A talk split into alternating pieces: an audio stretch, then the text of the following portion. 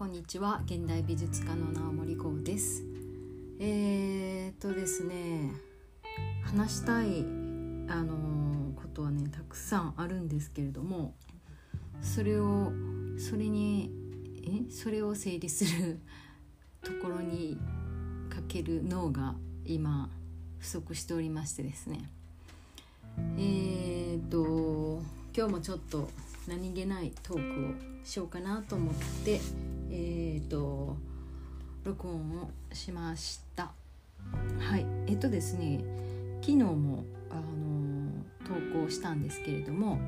ただいま、えー、近鉄アート館アベノハルカスで展示がありましてですね au エキシビションって言ってね au という、まあ、あの具体美術の団体の中に、えー、作品を出しております。初めてねこのメンバーにあの混ざ混ざって展示させていただくんですけれども私はですね3点作品を出しております。はい、であのこれをね現場であの、まあ、在廊という形で現場にいたら皆さんねお越しいただいた時お会いできるかなとは思うんですけれども、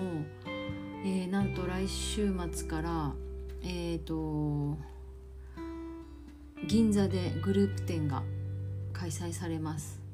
でそれの準備が全然できてないんでなんかやってるんですけれどいやあれこれあれこれあれこれみたいな。あれこれするためにえーとまず DM とかも送れていないので、えー、皆さんにこうね東京方面の方に DM 送ろうかなと思ったんですけどデスクになんかあまり溜め込まないようにしてるんですけれどもあのレシートが溜まっていってて。であれですねあの溜め込まないようにしてるんですけどもちょっと溜まった時に移動中とかにこうあの電車の中とかで処理しようと思って封筒に入れたのそのまま忘れてたみたいな 塊とか。塊出てきません？たまに。出てこないですかね。私そういう私みたいなズボラな方はいらっしゃらなければあれなんですけれどなんかたまにねたまにっていうかもうできるだけためないようにしてるから最近はその問題は少なくはなってきているはずなんですけれど数年前はあのもっと管理が下手だったんで確定申告を終えてから束が出てきたりしてね。ああ形状もういいやみたいなね。そういうことがよくありました。そういうことがないように今は溜め込まないようにやってるんですがあのちょっと紙類が溜まってきて頭が痛いなおです。はい。そう。それでですねえっ、ー、と今ちょっと頭が疲れてるんでお話も上手にできないんですけれど。来週そう銀座なんでね東京久しぶり、えー、前回の展示はえーと、展示で行ったのは夏ですね。だからちょうど1年前かな。であの今年はですね10月の1と2えっ、ー、と新宿文化センターでバレエのショーがあります。でその舞台の絵も私手掛けさせていただいてまして。と結構ストーリーの中で重要な位置を占める絵を描いてますので、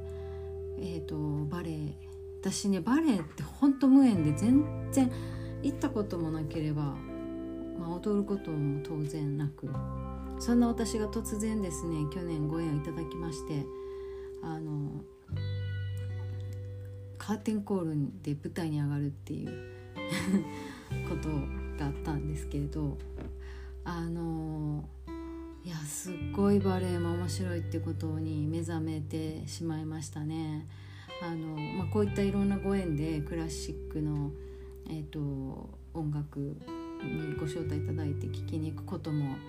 あるんですけどなんかすごい、えっと、それは、えっと、バイオリンですねバイオリンのあのショーにリサイタルにご招待いただいて行ったのもすっごいあのいやそんなバイオリンもこうやっぱり聴くっていうことがなかったんでちゃんと時間中聴けるかなっていう心配をしていったんですよ。で最初はやっぱりスッと入ってこなかったんですけども本当まあすぐですねしばらくしたらあコロナ禍でその席もぎゅうぎゅうじゃなかったんですよねそういったこともあってなんか伸び伸び聞こうって思ってでこう心地よいままに体とかもちょっとこう揺れるのも抗わず聞いていたらものすごい気持ちよくなってあのおじさんとかも結構揺れて見てた記憶があるんですけどその子供ながらにね見てた。いやもう何ていうかなちょっと指揮者になったかのようにこうこう音にこう合わせて揺れたり感じるままに動いて聞くとめっちゃ頭がすっきりして終わったと。今までそのクラシックがそのアルファーファーがどうとかでしたっけ？なんかねあの癒しされるとかいうことを言ってたと思うんですけど全くそこまでよく分かってなかったんですけどめちゃくちゃ脳が癒されたのに驚いて、まあ、クラシック音楽もねすごいなと思ったんですけどもそのバレエはねあの去年はまコロナだったりいろいろな都合でですねオーケストラは収録だったんですけども2020年の今年はですね、え、生でオーケストラが行われてオペラの歌手もいらっしゃるのかな？そしてだからそれをですね私は前回まあ関係者としてねその指揮者の方がですねその収録だったからゆえに隣に座って一緒にあのバレエを拝見いたしましてでちょこちょこ聞けるんですよ。こ要するに、えーと、ここのまたねこの話は改めてちゃんとしようと思うんですけれどもあのオペラをオペラの演目「トスカ」っていうお話をバレエ化したものなんですね。でオペラっていうのは言葉でストーリーを説明するものなんですけれども、えっと、バレエっていうのは言葉がないんですよね。でそうすると音楽の構成というか音楽の表現の仕方も変わ変えないといけないんですよ。で音楽がある意味こう説明、えっと、バレエの代わりに説明をするような形を取ったりするんですよ。